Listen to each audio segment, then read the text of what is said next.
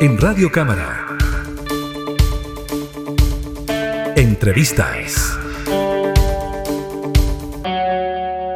Con el objetivo de regular los sistemas de inteligencia artificial, la robótica y también las tecnologías conexas en los distintos ámbitos de aplicación. ¿ah? El diputado Tomás Lagomarcino presentó un proyecto de ley para hacer frente a estas nuevas tecnologías. Estamos en contacto precisamente con el diputado Lagomarcino. ¿Cómo está, diputado? Muchas gracias por el contacto. Un saludo a ti y gracias por la invitación a conversar de este tema que está tan en boga en el último tiempo. Sí, pues hemos visto, diputado, cómo incluso ya la tecnología ha hecho que existan personas con inteligencia artificial de alguna manera funcionando, pero entendemos también eh, que este tema puede traernos consecuencias en el día a día, en nuestras relaciones, en nuestros trabajos, en nuestras ejecuciones. ¿Por qué es necesario ya comenzar a regular todo lo que tenga que ver con la inteligencia artificial?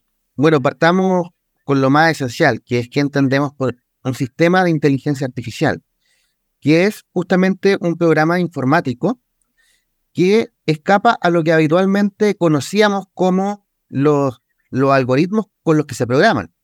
Habitualmente un sistema informático tiene un código determinado y aplica siempre el mismo código. Pero la gracia, por así decirlo, de los sistemas de inteligencia artificial es que van aprendiendo. Es decir, al ir tomando ciertos datos, con esos datos van aprendiendo, van cambiando y van modificando en función de estos mismos datos las decisiones que van tomando. Y por ello es tan eh, relevante este tema, porque estamos ante un sistema informático inteligencia artificial que es capaz de aprender, de tomar decisiones, y que esas decisiones pueden estar fuertemente influidas por una serie de factores.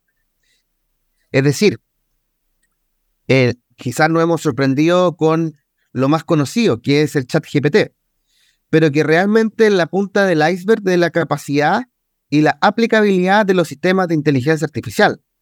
Porque en todo lugar donde actualmente hay un ser humano que toma una decisión, puede haber un sistema de inteligencia artificial en un futuro que tome dicha decisión. Diputado, al comentarnos usted esta situación, ¿cómo nos puede afectar en el día a día que alguien pueda comenzar a tomar decisiones por nosotros, por decirlo de alguna manera? Bueno, em, voy a comentar la razón por la cual yo llegué a esta preocupación, que es principalmente desde el área donde tengo mayor expertise, que es el área de la salud. Hay en desarrollo sistemas de inteligencia artificial eh, para priorizar listas de espera. Es decir, que actualmente eh, una persona de carne y hueso revisa un caso y dice, este es más importante que este otro, básicamente. Entonces este requiere una atención más precoz eh, o, de urgencia, en cambio este otro puede esperar un poco más, básicamente. Y esa decisión actualmente la hace una persona de carne y hueso. Pero se están desarrollando sistemas de inteligencia artificial que eh, van tomando estas decisiones. Y de hecho, eh, también hay algoritmos tradicionales que se ocupan para manejo de lista de espera. Es decir, mira, cuando, cuando venga un paciente con cáncer, priorízamelo. Eso es un algoritmo simple. Es decir, siempre tiene un cáncer, toma esta decisión. Pero como estos, un, un profesional sanitario toma una decisión con tantos factores, edad, sexo, eh, enfermedades concomitantes, la patología principal, estado de salud en el momento, es una decisión muy integrada. Mm. Entonces, que estos algoritmos en general siempre se quedan cortos, por así decirlo. Y por tanto, los sistemas de inteligencia artificial se están buscando, están buscando ser entrenados con datos, eh, obviamente médicos, y con decisiones asociadas a esto, para que puedan reemplazar dicha decisión y esa decisión que actualmente toma de forma integral un profesional, la tome esta, este sistema de inteligencia artificial. Ahora, el gran problema es que el sistema de inteligencia artificial, en base a los datos con los cuales fue entrenado, es decir, eh, durante el desarrollo, a ese sistema de inteligencia artificial se le proveyó de, ciertos datos que hicieron que aprendiera a tomar estas decisiones. Entonces, los eventuales sesgos que estén incluidos en dichos datos se traspasan al sistema de inteligencia artificial. Por ejemplo, si, si los datos con los cuales se entrenó un sistema de inteligencia artificial siempre priorizaba personas de raza blanca en, contraposición a personas afroamericanas, por poner un ejemplo bien como más estereotipado o para que se entienda el ejemplo, eh, ese sistema de inteligencia artificial no va a tener consideraciones éticas o morales para decir, mira, estos datos están discriminando, porque esa no es una cuestión que es el sistema de inteligencia artificial. El, el sistema de inteligencia artificial va a tomar esos datos y va a decir, yo aprendo de esto y por tanto aplico según los datos con los cuales fui entrenado. Y es ahí entonces donde se podría producir los problemas, ¿no? De que se tomen decisiones no tan acertadas como las podría tomar una persona de carne y hueso en un tema tan delicado como es la salud, las listas de espera, etcétera. Efectivamente, eh, esto obviamente eso es parte de los riesgos, diría yo, las discriminaciones, mm. pero también sí, claro. es el eventual procesamiento masivo de datos, porque eh, muchas veces en la actualidad eh, para procesar datos tiene que haber también personas que estén procesando dichos datos. Y eso muchas veces genera limitaciones que también eh, eventualmente es un control en sí para eventuales aplicaciones riesgosas. Eh, el caso de eh, Facebook, cuando se, se, se, filtran unos datos hace algunos años y estos son procesados masivamente y se busca influir en función de esos datos electoralmente, uno de ellos, por ejemplo. Mm. Porque eh, tú tienes el día de hoy disponible una cantidad de datos tan importante que con esos datos y el procesamiento de ellos, y ese trabajo lo hace mucho más simple los sistemas de inteligencia artificial, se podría influir sobre las personas. De hecho, eh, ahí hay todo un área dentro de estos sistemas eh, y que han sido calificados de mayor riesgo, que son los sistemas de identificación biométrica y los sistemas de identificación emocional, es decir, que estos sistemas de inteligencia artificial deduzcan o, constaten tu estado emocional para en función de eso ir eh, proveyéndote de cierta información y que por supuesto que su aplicación eventual es muy riesgosa. Mm. Eso es como una aproximación muy general, porque generalmente reducimos lo que son sistemas de inteligencia artificial a ChatGPT, pero ChatGPT es la punta del iceberg. Es decir, pueden haber sistemas de inteligencia artificial que estén involucrados en manejo de listas de espera, en selección de candidatos para, para un trabajo determinado, sistemas de inteligencia artificial para evaluar niños, niñas y adolescentes en los colegios, sistemas de inteligencia artificial para, para decidir el despacho de vehículos de emergencia, ambulancia o carros de bomberos en situaciones de emergencia.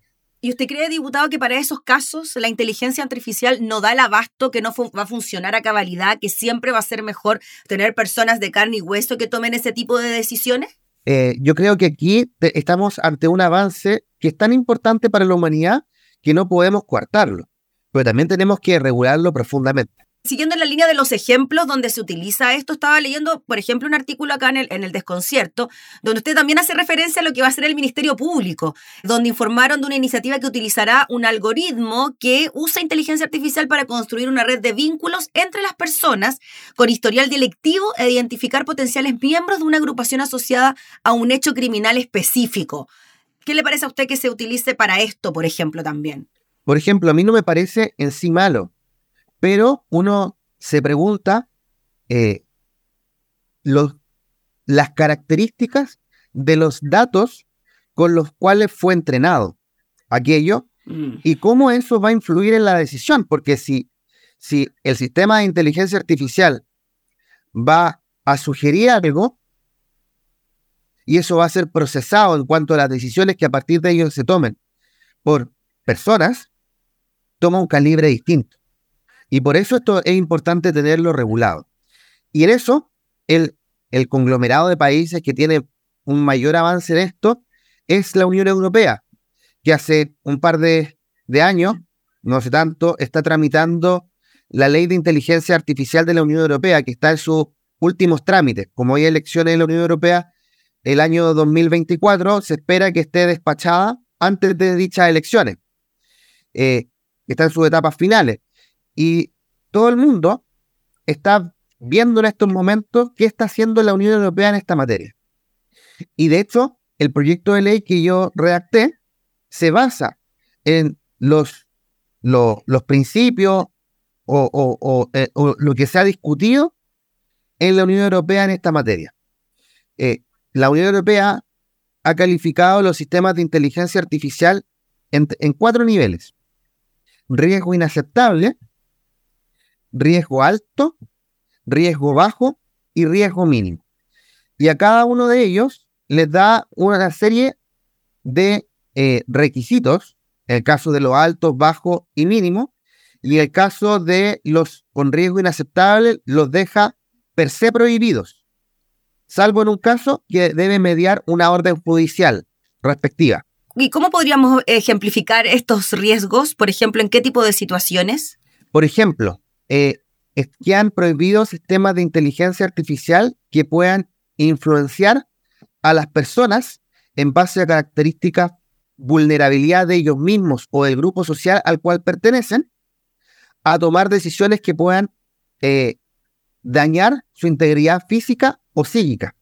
Por ejemplo, sistema eh, de inteligencia artificial, lo voy a poner el ejemplo quizás más básico, pero esto es muy complejo en su aplicación. Mm. Eh, por ejemplo, un sistema de inteligencia artificial en una, en una plataforma de red social que vaya alimentando que personas con cierto grado de afinidad a cierto tipo de contenido les vaya mostrando contenido que pueda eh, incentivar decisiones que atenten contra eh, la salud física o psíquica de la misma persona o de un grupo de personas. Ese es un ejemplo muy básico, lo que en el fondo es, por ejemplo, las personas, una persona depresiva, por así decirlo, y que empieza a ver contenido eh, depresivo, y eso es detectado por un sistema de inteligencia artificial, le empieza a mostrar datos de, de, eso mismo. Claro. Esto es como lo más sencillo, la, simplificación máxima de este caso quizás es, más, es más entendible, pero esto también es muy amplio. Sí. Otra cuestión que la Unión Europea eh, calificó de riesgo inaceptable son los sistemas de identificación biométrica en tiempo remota, en tiempo real, siempre que no medie una orden judicial de por medio. Porque eh, nosotros tenemos cámaras en todos lados. Tenemos cámaras, de hecho, eh, la Subsecretaría de Prevención del Delito está, está trabajando en un CENCO que pueda integrar miles de cámaras en algunos lugares de la, de la región metropolitana. Pero si a eso se le agrega un sistema de, hasta ahí, si está todo integrado, uno dice, bueno, perfecto, hay personas viendo aquello, buscando si es que se produce un ilícito o se registra para que si se detecta un ilícito, eso después sea revisado en los procedimientos investigativos respectivos.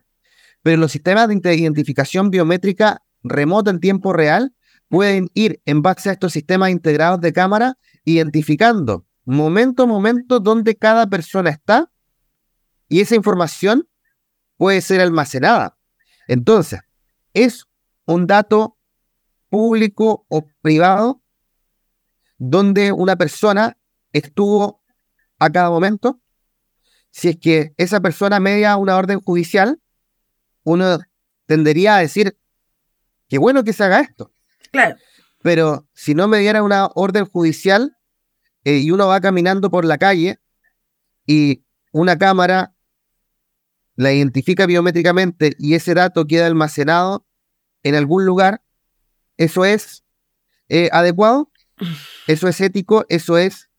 Eh, porque también hay toda una cantidad de, de, decisiones que se pueden tomar a partir de esto. Y si le ponemos a esos sistemas de identificación biométrica en tiempo real, lo que es eh, identificación emocional, es decir, que en base a tus gestos eh, eh, faciales, un sistema de inteligencia artificial pueda reconocer si tú estás feliz, si estás triste. O, por ejemplo, estos mismos sistemas de identificación con inteligencia artificial puedan detectar patrones en la vía pública que eventualmente puedan ser compatibles con personas que cometen delitos, pero que todavía no lo han cometido.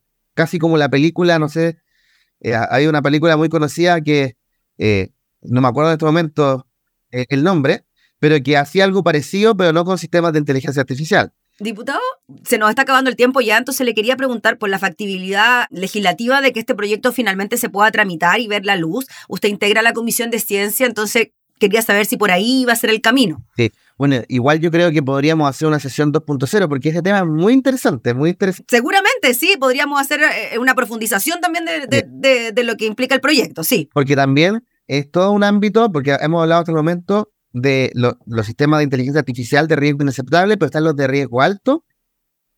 Eh, la Unión Europea tiene cuatro niveles, por lo menos mi proyecto de ley tiene tres, riesgo inaceptable, riesgo alto y el resto. Claro. Y también hay requisitos distintos eh, entre el modelo de la Unión Europea y el modelo que yo propongo legislativamente, eh, que es bastante interesante de, de, llegar a esos puntos porque, bueno, hay un trabajo muy importante en este proyecto de ley de hartos meses, así que uno, eh, uno dice, ojalá que haya el tiempo para, para un poco hacerlo ver. Y de hecho también tiene un tema muy interesante con lo que son las deepfakes.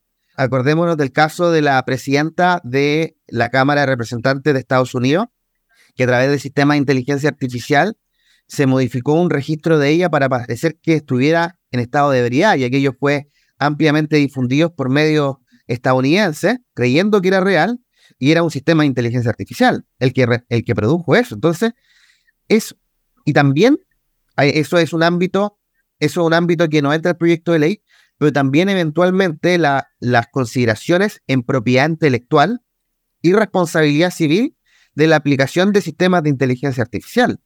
Es decir, si, si, si una obra, o sea, usted puede ver las noticias que eh, han ganado concursos de arte, obras realizadas con sistemas de inteligencia artificial, mm. o sistemas de inteligencia artificial que en base a obras de pintores o de artistas vivos o fallecidos, eh, pueden, con ese mismo estilo y con algunos puntos que eh, son, son de la obra propia tal, desarrollar otra obra.